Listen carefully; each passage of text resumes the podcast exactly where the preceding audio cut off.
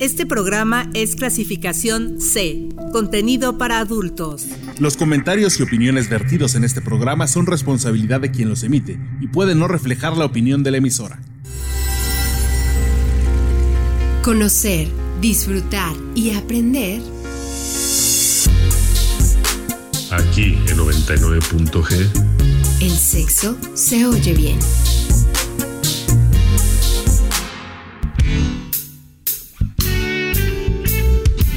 Buenas noches, bienvenidos a otra emisión de 99.g Sexo se oye bien. Como cada semana me da mucho gusto saludarlos a través del 99.7 de FM en Uniradio Va conmigo. Les invito a que se queden con nosotros. Mi nombre es Lorena Rodríguez, les agradezco su preferencia y escucha.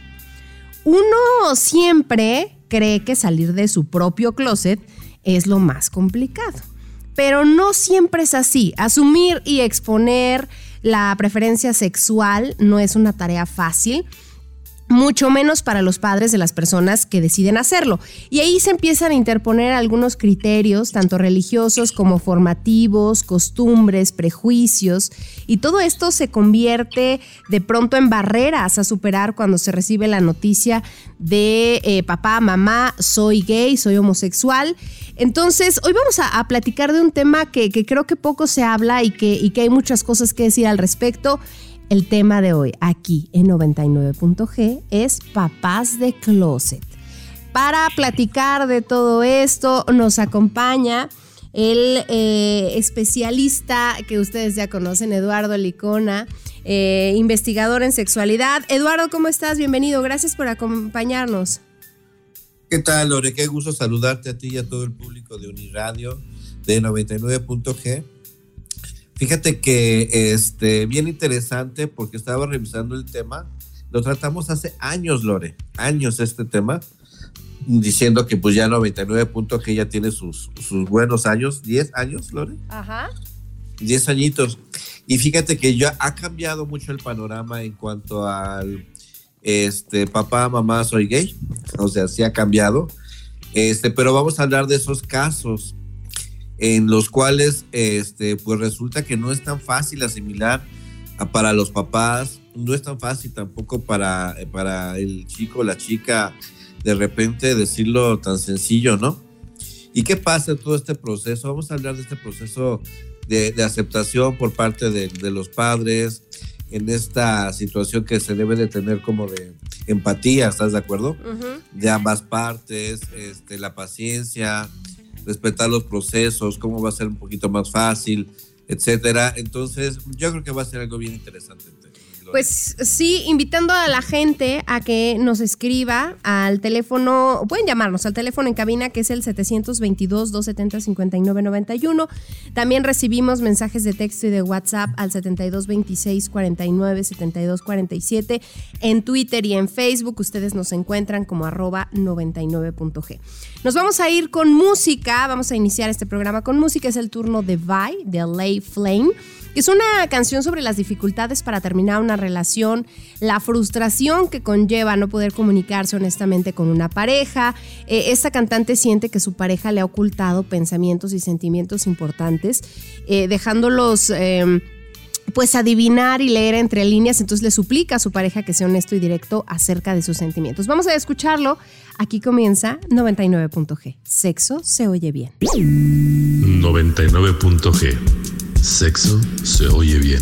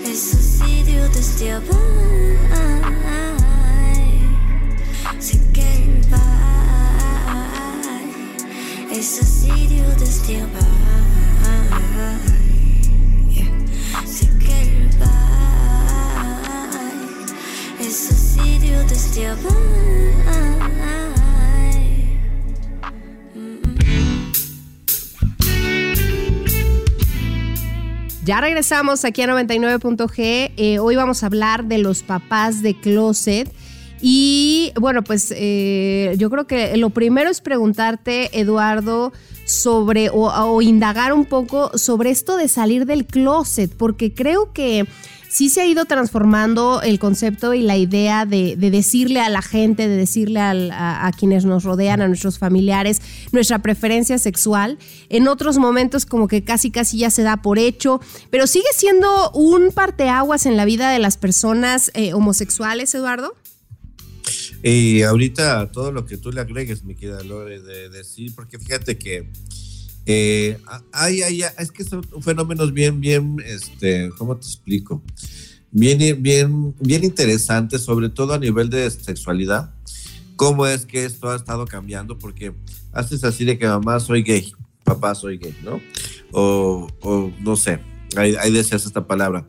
Pero hoy también está, y, y déjame decirte que ahorita tengo en consulta, están diciendo, este, mamá, papá, pues soy niño, pero yo desde los cuatro años me siento que soy una niña, ¿sí me explico? Uh -huh. Y también, o sea, todas las preferencias, eso voy a, a que se ha, a, se ha, abierto tanto el abanico.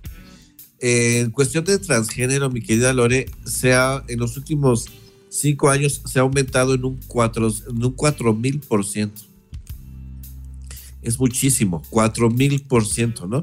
O sea, se ha aumentado Entonces, la gente que lo dice o se ha aumentado las cifras de, de personas este, homosexuales.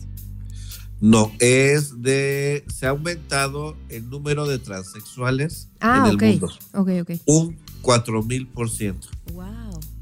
Sí, wow. Sí, sí, estamos así. Y de hecho, eh, yo creo que, que es, es, lo mismo, ¿estás de acuerdo? Es decir, mamá, me siento así, papá, me siento así, me, me, me enamoro de tal manera, tengo estos sentimientos, etcétera. Entonces, por eso te decía, en los últimos cinco años ha aumentado un, un 4 mil por ciento las personas transgénero, con todo lo que esto lleva. Que también hay un movimiento fuerte, sobre todo en Gran Bretaña, de personas que se hicieron operaciones, que se que ya estuvieron transitando en esto de cambiar de un sexo a otro y que hoy están muy arrepentidos y arrepentidas de, de haberlo hecho, ¿no? Que uh -huh. se hubieran esperado un poquito más, que se hubieran, este, ¿cómo se llama? Eh, pues a lo mejor esperado tener más información, ¿no? Y de hecho hasta más conocimiento de ellos mismos, ¿estás de acuerdo? Entonces es un diálogo bien complicado. Yo te lo digo porque ahorita en consulta tengo a varios pequeñines de 14, 15 años que están en esto de que ya se lo dijeron a los papás, de que los papás están muy sacados de onda. Algunos sí son papás de closet, mi querida Lore, ¿no? Y este, que hoy es el tema que nos compete. Y, eh, y que yo veo que sí es un proceso complicado, pero fíjate que más complicado, ahorita sí lo tengo que decir, para los que dicen mamá, papá, soy chico transgénero. Sí, sí debe de ser. Y, creo que eh, la complejidad del entendimiento para los familiares, para las personas cercanas también es mucho más complicado. Mucho más complicado porque ojalá y, fuera, este, ojalá en el sentido de, la complicación de lo que estamos hablando, de lo complejo que es esta situación, de que nada más soy gay, ¿sí? ¿me explico? Y pues bueno, o sea, como que me acepto como hombre o me acepto como mujer, me gusta verme como mujer, simplemente me enamoro de personas de mi mismo sexo. Y creo que en eso se avanzó muchísimo, ¿no? Y ahorita hay que abrirse a estas nuevas, eh, como dice eh, una psicoanalista muy famosa que, a ver, ahorita le busco el, el nombre, porque ya estoy bien malo para los autores, que ella ya preveía, fíjate, este, las, lo que le llamaba a ella neosexualidades, ¿no? que, que, ella, y era de los 1900, antes de los 1950, ella veía que iba a venir una revolución de, sobre la sexualidad y escribió su libro de las neosexualidades. Entonces, como que estamos, yo creo que ya ahorita en este momento, yo creo que es el más fuerte. Eh, definitivamente creo que todavía viene más, pero donde se van a dar más este tipo de conversaciones. Y qué bueno que hay estos espacios como 99.g que vamos a hablarle a los chicos que hoy nos estén escuchando de si se lo vas a decir, en qué ambiente es el mejor, qué esperar, ¿estás de acuerdo? De los papás este, que van a recibir este de que mamá, papá, soy gay, mamá, papá, soy este, eh, transgénero, mamá, papá, soy de género fluido, un día me vas a ver como niño, otro día me vas a ver como niña, este, pues no sé, todas estas cosas que están este, eh, surgiendo ahorita y que definitivamente vamos viendo, vamos viendo para dónde va toda esta situación. Oye, ¿hay personas que nunca le dicen a sus padres su preferencia sexual? Totalmente, Lore. Pero sí déjame decirte que es de una generación, yo creo que más o menos arriba de 30, porque sí tengo pacientes, obviamente, y mucha gente, que yo creo que es un tema asumido, ¿estás de acuerdo? Por parte de todos. Este, que definitivamente se sabe que el hijo, que la hija tiene su amiga, estoy diciendo comillas, querido público, su amigo, muy especial, este, que no se ha casado, que es el eterno tío consentidor, que este, ¿cómo se llama? Que, que está haciendo su vida, pero que definitivamente no está, este, o sea, que, que no lo va a hablar y tanto papás como, como él o ella lo entienden así. Y fíjate que puede tener una, una vida, digamos, tranquila, estoy haciendo este, comillas también, en cuanto que el tema no se toca, que por algo no se toca, igual y es muy pesado para, para los papás. Este, y entonces prefieren ser omisos ante el tema, ¿no? La verdad que se respeta y este, de todos modos, en esta situación donde no se dice, Lore, hay episodios de mucha soledad en cuanto a la persona. O sea, de que como precisamente no lo pueden decir, no lo pueden externar, eh, tan fácilmente y como que nada más se asume si, por ejemplo, está en una crisis sentimental o está en depresión o está con temas de ansiedad o, que se siente solo o sola, etcétera.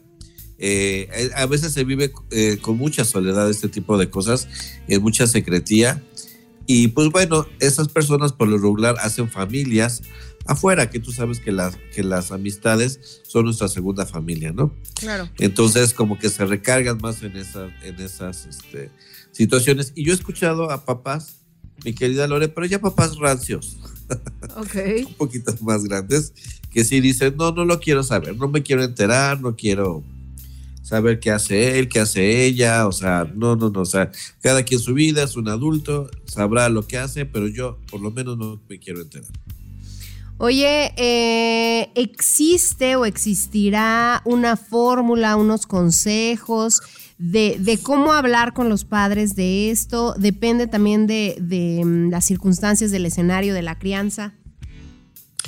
Mira, sí, sí hay mejores escenarios, definitivamente. Yo, sé, yo soy partidario de las palabras, Lore, este, de la programación neurolingüística, tú sabes, de los decretos, de las afirmaciones, del poder de la palabra, ¿no? Y entonces yo creo que, digo que soy un partidario de, la comunicación definitivamente. Entonces yo creo que sí se puede buscar el momento adecuado, con las palabras adecuadas, en el tono adecuado, ¿no? Y este, y bueno, es que aquí es multifactorial porque obviamente también tiene que ver, ciertamente, Lore, eh, a veces influye la eh, eh, esta de ay, los estudios, ¿cómo se llama esto? ¿Como las estadísticas? no, no, no, no, de, de, la cultura de los papás a veces. Ajá. Del, o bueno, o sea, del intelecto, ¿sí me explico? O, o, sea, o sea, si tienen un poquito de más estudios, no me acuerdo cómo se llama eso. De repente para los papás es un poquito más fácil, ¿no? Así como si tienen licenciatura y tienen maestría, los papás son profesionistas, están en el ámbito profesional y, y conocen más gente, pues obviamente puede ser un poquito más fácil. Este, la gente que de repente es un poquito más cerrada en cuanto a cultura y todo eso, también puede ser ahí como algo que les, que les, este, pues que sí les, les, sea, más, un poquito más difícil aceptarlo. Aunque déjame decirte que me he llevado mis sorpresas, ¿eh?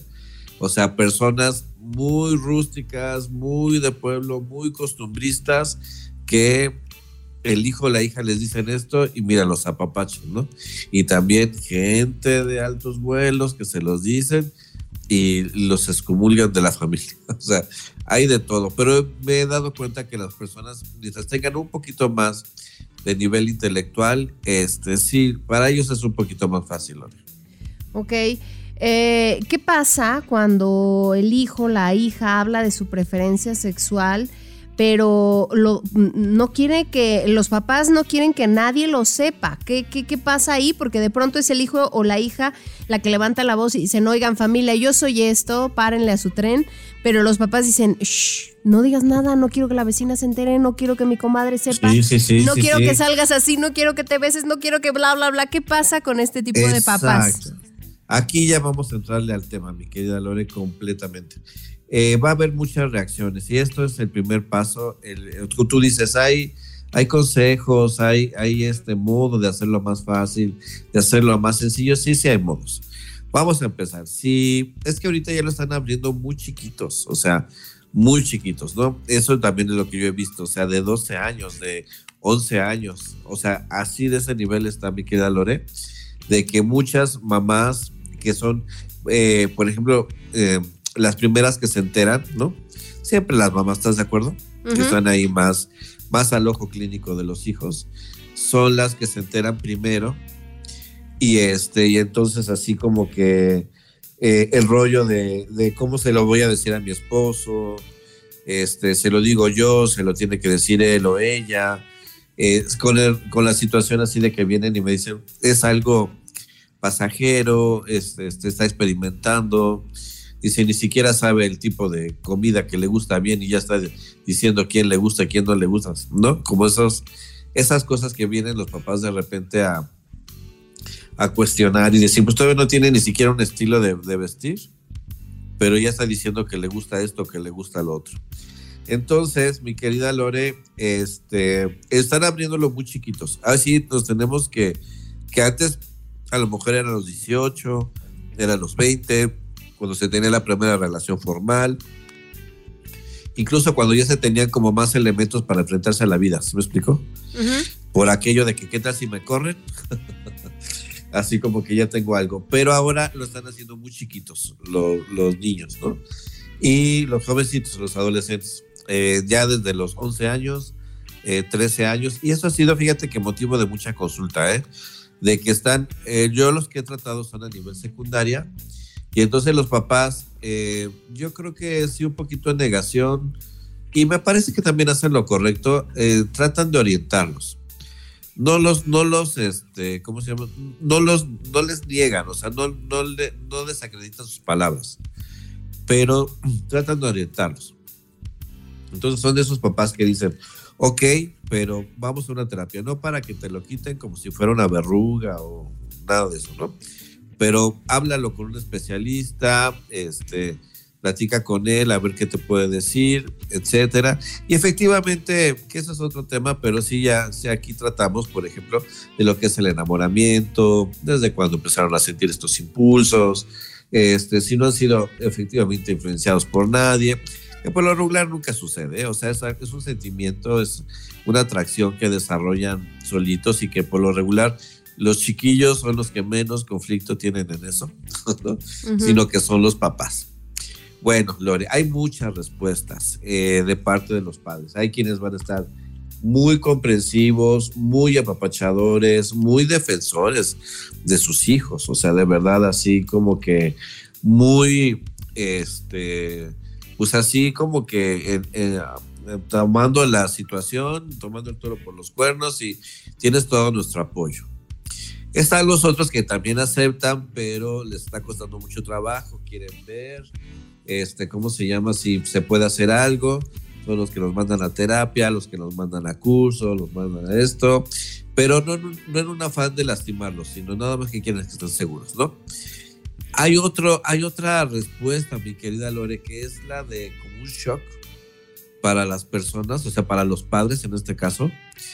Y entonces son padres que tienen mucho, mucho miedo a ser juzgados, mucho.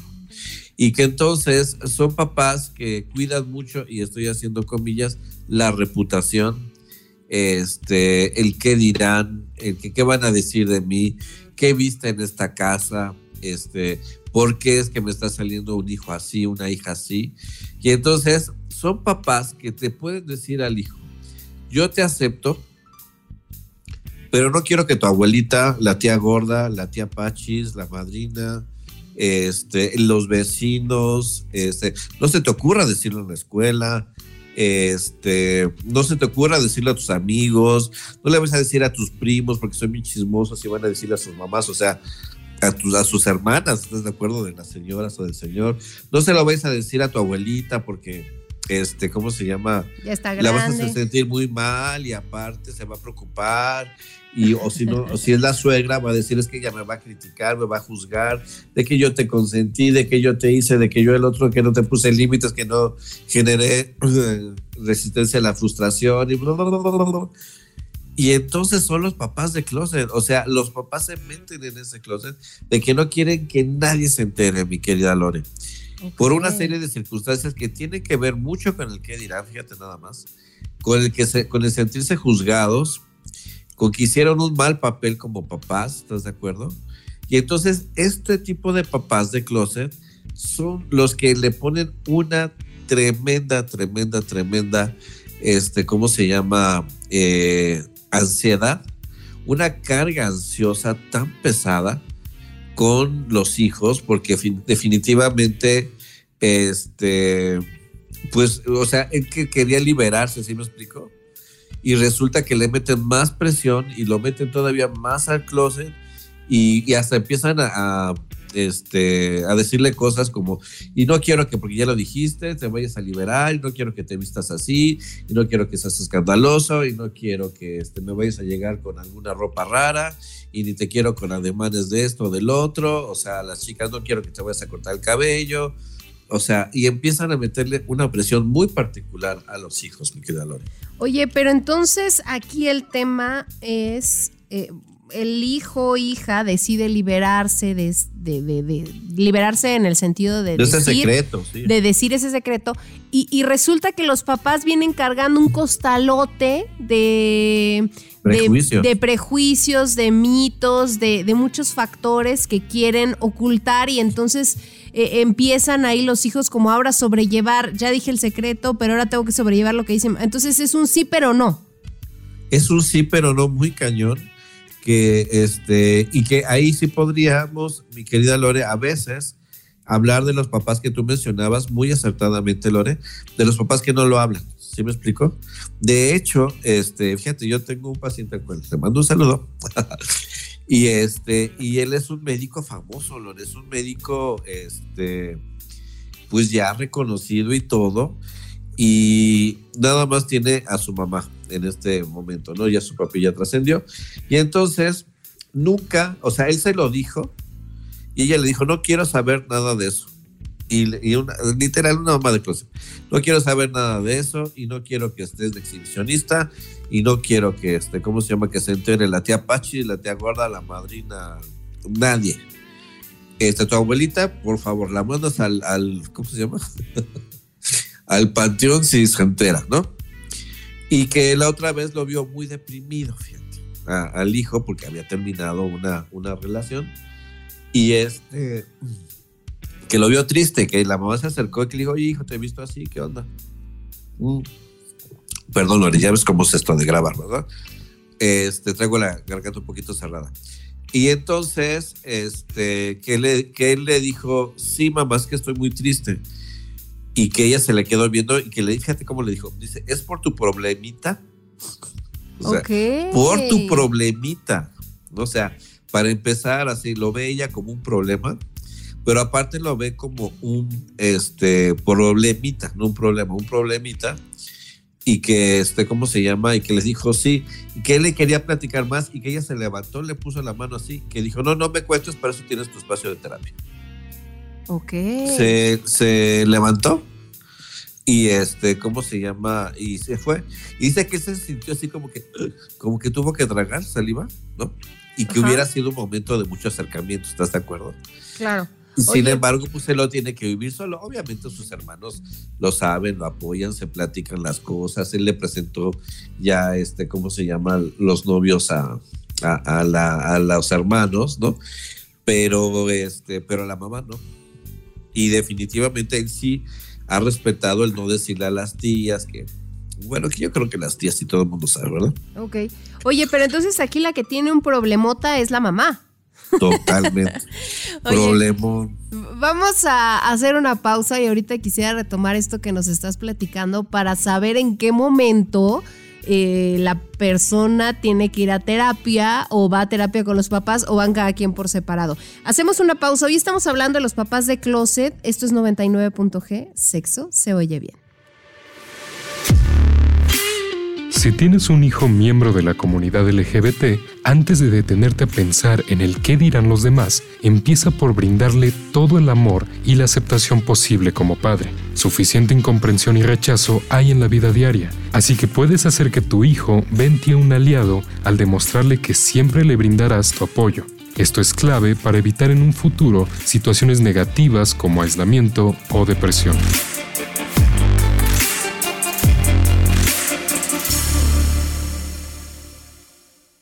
Este programa es clasificación C, contenido para adultos. 99.g. Sexo se oye bien.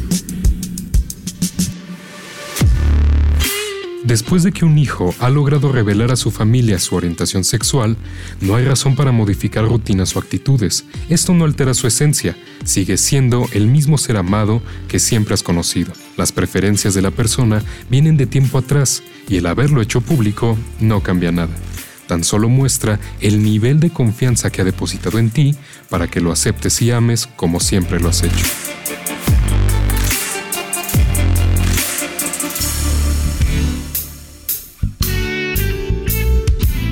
Ya estamos de regreso aquí en 99.g, sexo se oye bien. Hoy estamos hablando de los papás de closet y antes de irnos a corte, Eduardo nos hablaba de un caso eh, o nos pone un, ejemplo de que seguramente pasa en muchísimos lugares y en donde a, simple vista y, y, de manera externa uno se da cuenta que, la situación pues se vuelve compleja porque lo tienen los padres cuando, cuando están en negación a aceptar la preferencia sexual de sus hijos. Pero a mí me gustaría que nos dijeras, Eduardo, cuando, cuando una persona sale del closet, cuando una persona dice yo soy homosexual, ¿Debe de ir a terapia siempre o no necesariamente? O cuando tienen unos papás de closet, ¿cómo identificarlo y decir, híjole, es que esto va a resultar peor, vamos todos a terapia o vayan ustedes y yo también? ¿Cómo, cómo se maneja esto? Ojalá, fíjate que, este, que, que pudiera ser así, ¿no? Como abrir un, espacio terapéutico, pero ya cuando los papás son de closet, son personas muy cerradas, son de las típicas personas que sí pueden decir, bueno, ¿y por qué yo voy a ir con un extraño a contarle mis cosas? ¿Sí me explico? Y entonces, este, pues no, no se da eso, Lore. La verdad es que es muy raro que digan vamos a hablar del tema. Es que simplemente no quieren saber tanto del tema y al hijo lo empiezan a, a, este, a presionar. Este, este doctor que yo te digo, en cuanto pudo, se fue a Ciudad de México, donde le dieron este pues, le dieron así como que una oportunidad de trabajo, ya se está desarrollando, perdón, y allá es una persona libre. Eh, viene a ver a su mamá de vez en cuando, una vez al mes, dos veces al mes, tiene una buena relación con ella. Pero en ese tema, en particular, lo sentimental, pues no. ¿Qué sucedió también, mi querida Lore? Que él tuvo un alejamiento con la familia, ¿sí me explico? Porque obviamente, pues ya pasó de la edad de que las tías y cuando una, una novia, hijo, y que no sé qué tanto, no trabajes tanto porque te vas a quedar solo, y al final, y cuando vas a tener hijos, y que ta, ta, ta, ta, ta, ta ¿no?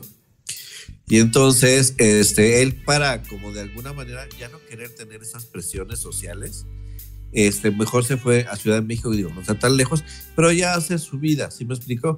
Y nunca, nunca se ha pensado, o sea, la señora así como que, ah, ¿sabes cómo es? Porque si le ha dicho, bueno, ustedes que van al psicólogo, bueno, está bien, ¿no? O sea, así como diciendo ya, o sea, que hello, ¿no? Pero bueno, este, ella dice que puede con todo, ¿no? Y por lo regular, estos papás son así, muy cerrados, muy de no querer hablar con nadie y que mira que tanta falta les hace, ¿eh?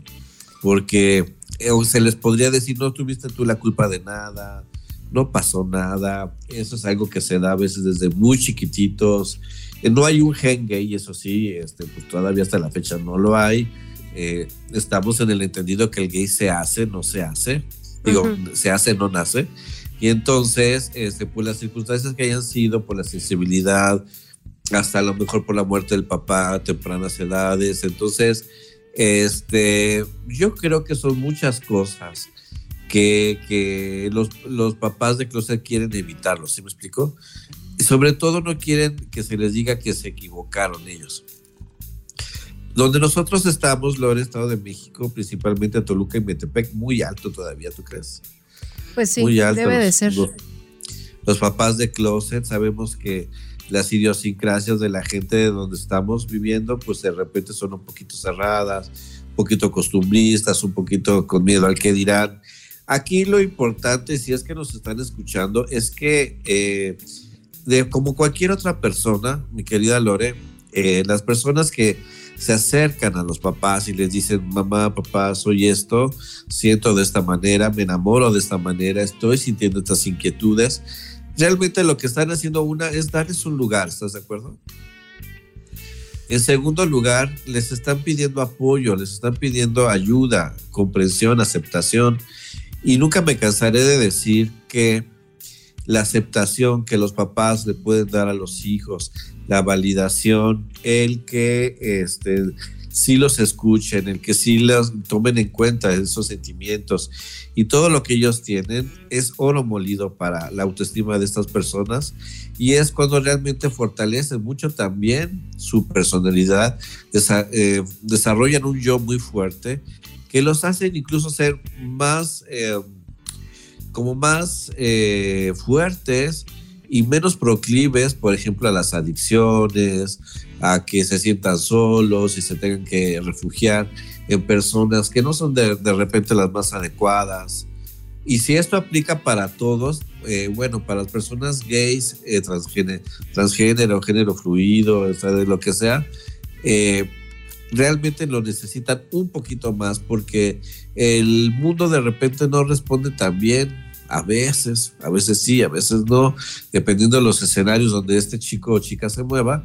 Y entonces la, el apoyo de los papás, el amor, eh, la aceptación, etcétera, es muy importante. Sin embargo, vamos a hablar de algunos aspectos, mi querida Lore. Que también cuando el chico abre finalmente esto, ¿no? Y le dice a los papás, eh, soy esto, eh, hay, una, hay una, un periodo, Lore, de asimilación, ¿estás de acuerdo? que para cada papá va a ser distinto. A lo mejor a uno le va a costar toda una noche, nada más una noche de insomnio, ¿estás de acuerdo? Y al otro día dirá, ok, hijo, hija, a ver, ayúdame a entenderte, ¿estás de acuerdo? Oye, pero esto eh, es independiente de ser o no papá de closet. Todos los papás, todos los familiares pasan por esta etapa. Por esta etapa de asimilación, que es, que es la asimilación, la total comprensión y aceptación de esta situación. ¿Estás de acuerdo? Del hecho de lo que le está diciendo el hijo o la hija. Hay etapas de, de, esto, ¿no? De, ¿cómo se llama? De asimilación. Es individual en cada papá. Entonces, ahí yo les voy a pedir a los chicos que finalmente se acercaron y abrieron esta, esta comunicación y, dijeron esto, que tengan paciencia, esa es la palabra, paciencia, sean tolerantes. De repente, todas las, eh, todas las personas eh, de la comunidad LGBT eh, son muy paladines de la tolerancia, ¿estás de acuerdo? Entonces yo les pido que no sean intolerantes tampoco, o sea, porque hay quienes dicen, es que en el, momento que se los dije, mi mamá se puso a llorar. Y entonces yo me enojé mucho y entonces él es el que se pone en una posición difícil. ¿Se me explicó? Como si dijeran, yo se los dije y me deben de aceptar en el acto. No, no es así. Ojalá fuera así. Hello, no es así para todos. Entonces se tiene que tener paciencia, tolerancia de ambas partes, de darle la oportunidad a tus papás de que lo asimilen. Igual y tus papás tienen que vencer un montón de, de prejuicios, de caracteres, de qué dirán, de temores, de este, ¿cómo se llama? De miedos a ser juzgados, de eso y el otro.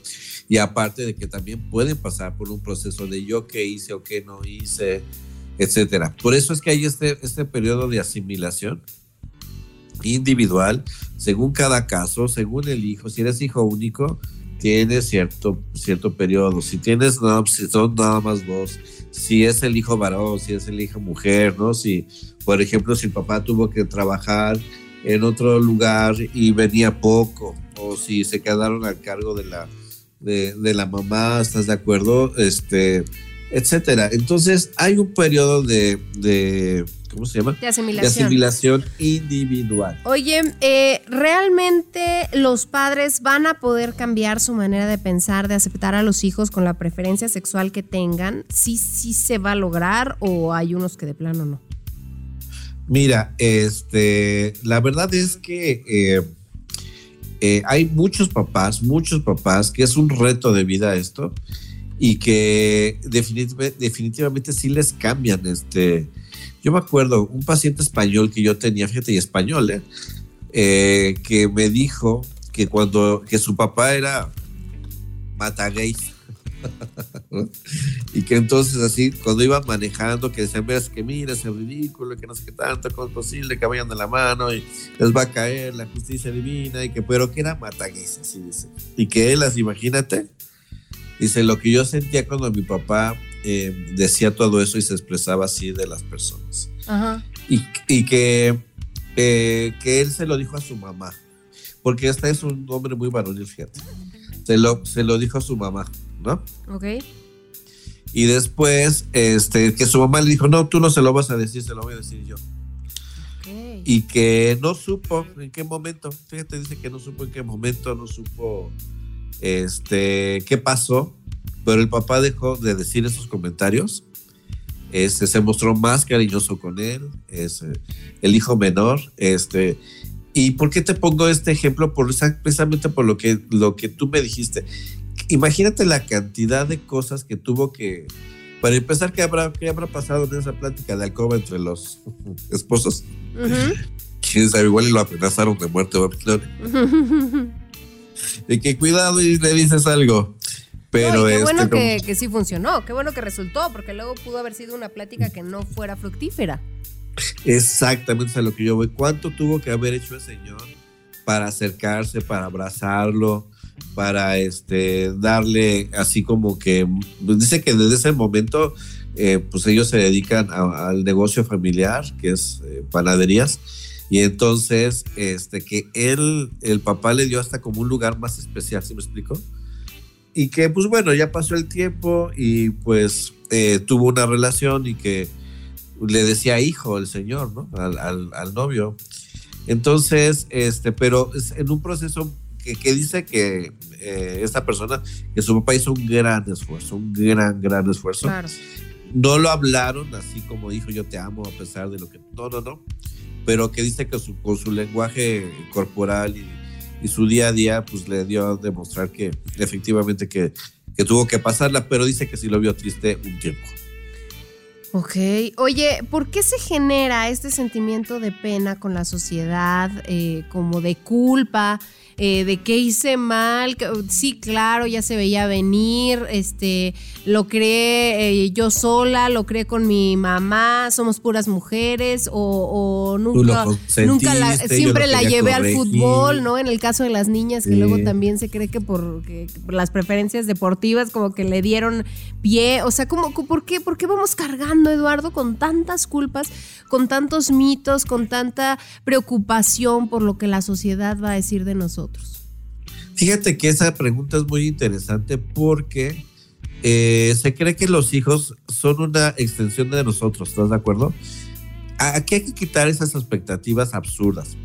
Que los hijos son nuestra, o sea, e, estas extensiones de nosotros, pero tienen que ser corregidas, aumentadas, perfeccionadas y que muchas todavía está el, el ¿cómo se llama? Esta situación de que a lo mejor yo no tuve una vida, no tuve un, un no me pude desenvolver eh, profesionalmente en los deportes, como bien lo dices, Milore, académicamente, etcétera. Hice algo bueno con mi vida, pero eh, mi hijo o mi hija, esa me va a reivindicar sobre la vida, ¿estás de acuerdo? Y entonces voy a hacer que sean excelentes deportistas, les voy a dar las herramientas para que sean excelentes profesionistas académicos y aparte, si yo no fui muy feliz, le voy a dar las herramientas para que sea feliz ese hijo, esa hija.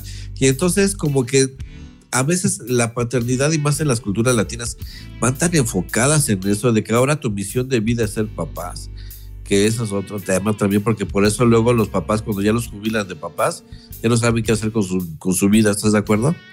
Entonces, este, tienen esa carga como de hacer hijos tan exitosos, tan este, que se comen el mundo y todo este rollo, que cuando viene esta situación, porque aparte lo ven como una falla, y estoy haciendo comillas, este, entonces haz de cuenta que ellos mismos se califican como que fracasaron en una de las tareas que ellos se pusieron como más importantes, que era educar a unos hijos y educarlos y prepararlos para la vida entonces se sienten en fracaso, Lore. Tristemente sí se sienten en fracaso ante esta situación.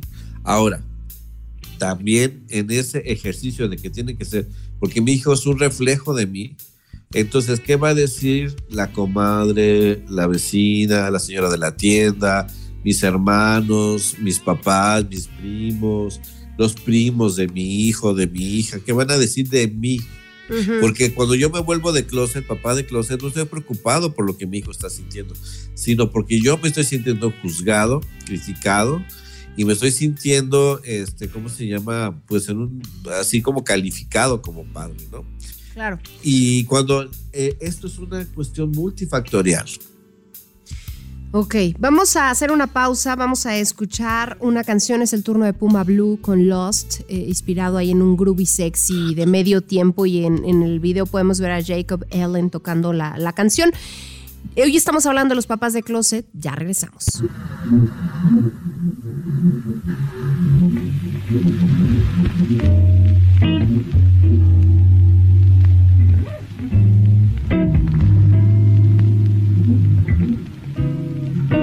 I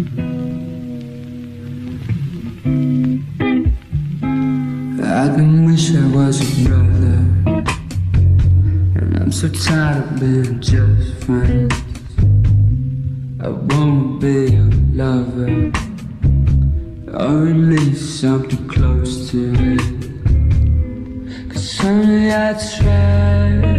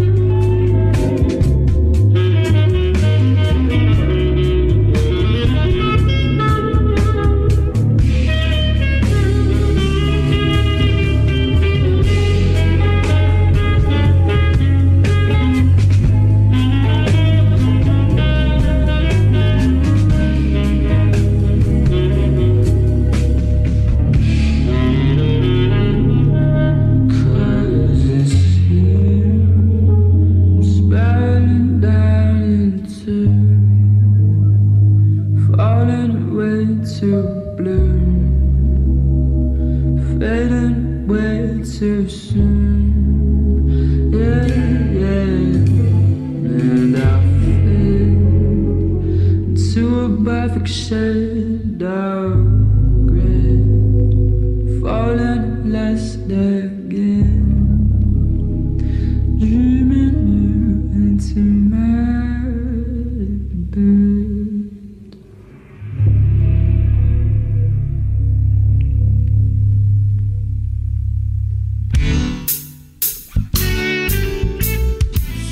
regreso aquí en 99.g en la recta final de este programa. Eduardo, eh, ¿cómo, ¿cómo, debemos entender la sexualidad de nuestros hijos para evitar que esto nos afecte, que tengamos actitudes que terminen por afectarlos a nosotros, por afectarlos a ellos, por, por complicar más la vida? Sí, exacto. Mira, para empezar tenemos que entender que estamos hablando de la sexualidad de nuestros hijos o la sexualidad de una persona o, de tu propia sexualidad, ¿estás de acuerdo? Entonces, ese es un aspecto de ti, pero no eres tú, o sea, eh, tú eres mucho más que eso, ¿estás de acuerdo? Eres el rol que tienes en la vida, eres lo bueno o lo mala persona, si eres una persona productiva en la sociedad, si eres una persona que aporta, si eres una persona feliz, que eso también es muy importante, una persona que disfruta de la vida, que de esa que eres una persona que le suma también a la vida de las demás personas. Realmente hablar en términos de felicidad o infelicidad, de valor o no valor, a partir de la sexualidad de las personas, de lo que sienten o de quién se enamoran, es muy reduccionista. Entonces, yo creo que tenemos que ser mucho más abiertos a, este, ¿cómo se llama? A, a eso. Como papás, yo sé que y, les, eh, les puedo conceder que se sientan directamente, eh, digamos, como responsables de lo que es la sexualidad de sus hijos. Si nos vamos al psicoanálisis, pues sí tenemos que ver si se hizo un buen Edipo, si se hizo, eh, si se tuvieron las figuras lo suficientemente sanas para que haya una, una identificación psicosexual con la figura correcta estoy haciendo comillas, de que el hijo se identifique con el padre y el padre le enseña a ser varón heterosexual o la mamá le enseña a la hija a ser una mujer heterosexual y que tengan un desarrollo psicosexual. No voy a poner la palabra normal porque acuérdate que en el ser humano no hay, este, ¿cómo se llama? en el ser humano no podemos meter la palabra normal porque es, una, es una complejidad, ¿no? Pero bueno, lo que se esperaría es, si hay sí para que veas, estoy haciendo comillas, de los hijos, ¿no? O sea, sí, sí, definitivamente los papás influyen demasiado, pero para que un hijo resuelva eh, su sexualidad, para que un hijo decida o sienta de una o de otra determinada manera, son muchísimos factores. Hay papás que son amorosos, que fueron papás muy presentes, este, también, y que pueden tener un hijo eh, con alguna sexualidad distinta. Eh, papás ausentes, madres solteras, padres solteros, que no dieron mal ejemplo, que sí o que no. Incluso hay chicos o chicas que fueron criados por papás, dos papás varones, dos mamás mujeres y son heterosexuales. O sea, realmente yo creo que este, aquí no hay que buscar el, ya el por qué, qué pasó esto y el otro, sino más bien qué vamos a hacer con esto, que a lo mejor puede ser un reto de vida para los papás, para que también se les muevan un montón de conceptos rancios a lo mejor, que ya nada tiene que ver con lo que es ahora la realidad y la vida. Y entonces más bien tendríamos que, que ver eh, cómo nos podemos superar, cómo podemos, este, cómo podemos trascender, ser resilientes y aparte qué herramientas yo le voy a dar a mi hijo para la vida, independientemente de con quién duerma o qué pase dentro de su habitación. Sí, eh, Eduardo, eh, ¿qué decir, cómo acercarnos a nuestro hijo después de saber que es homosexual? ¿Cómo, cómo vivir estos duelos y, y saberlo sobrellevar en familia de la mejor manera? Efectivamente, para muchos papás puede ser un duelo.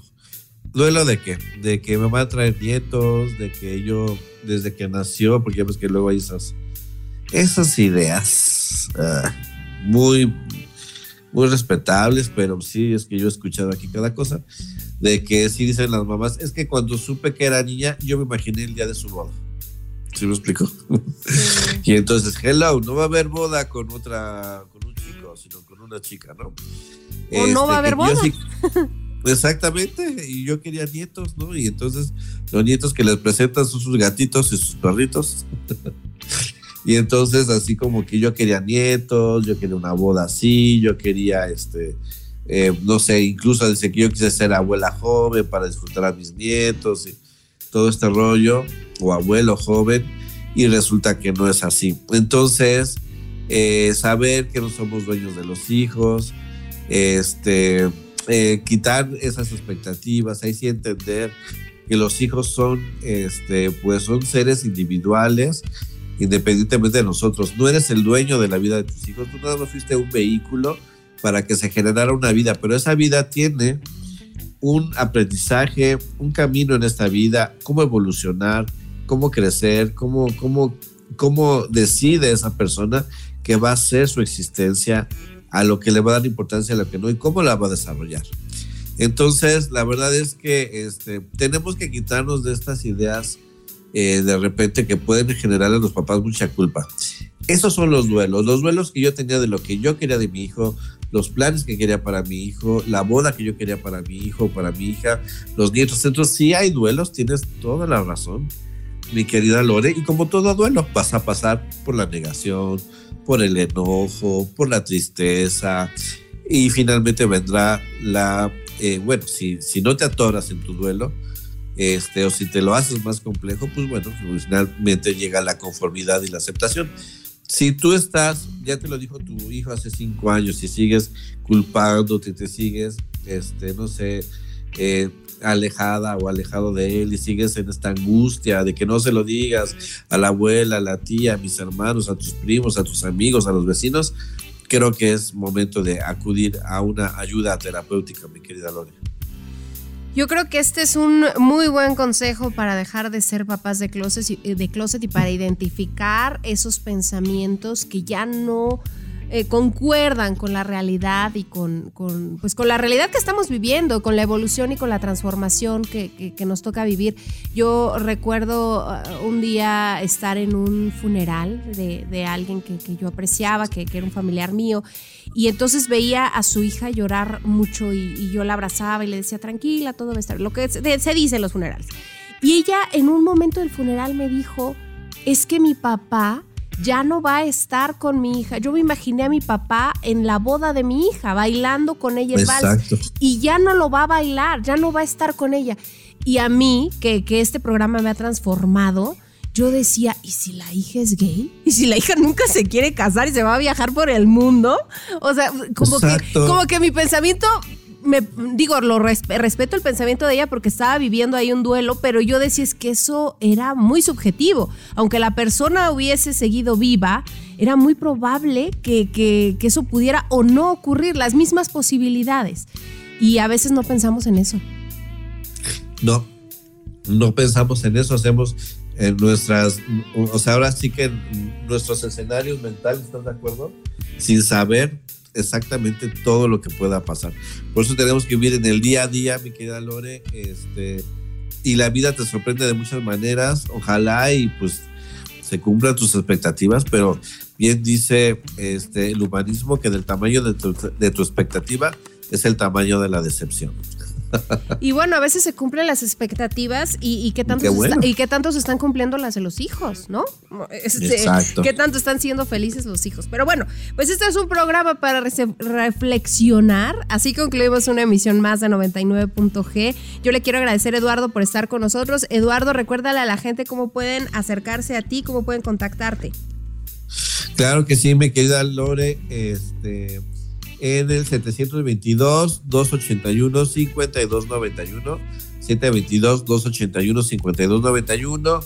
Y si me buscan como Eduardo Licona en todas las redes sociales y plataformas, Spotify y demás, ahí saldrá todo el contenido que yo les hago para ustedes, mi querida Lore. Perfecto, pues nosotros así concluimos 99.g. Soy Lorena Rodríguez, deseándoles a todos ustedes que pasen la más placentera de las noches. Aunque no debería ser necesario hablar con toda la familia y amigos de la orientación sexual de un hijo, tampoco debería ser una cuestión vergonzosa. Podría tomarse como una oportunidad para reflexionar y hacer conciencia sobre todas las puertas que siguen cerradas para las personas con diferentes preferencias sexuales, empezando por buscar la equidad en casa, siendo consistente y justo en el trato con todos tus hijos y trasladándolo a otros lugares y espacios públicos para aportar a la mejoría de la sociedad en la que tiene que desarrollarse tu hijo.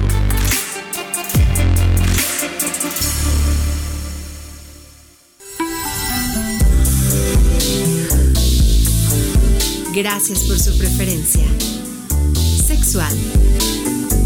Nos escuchamos la próxima semana.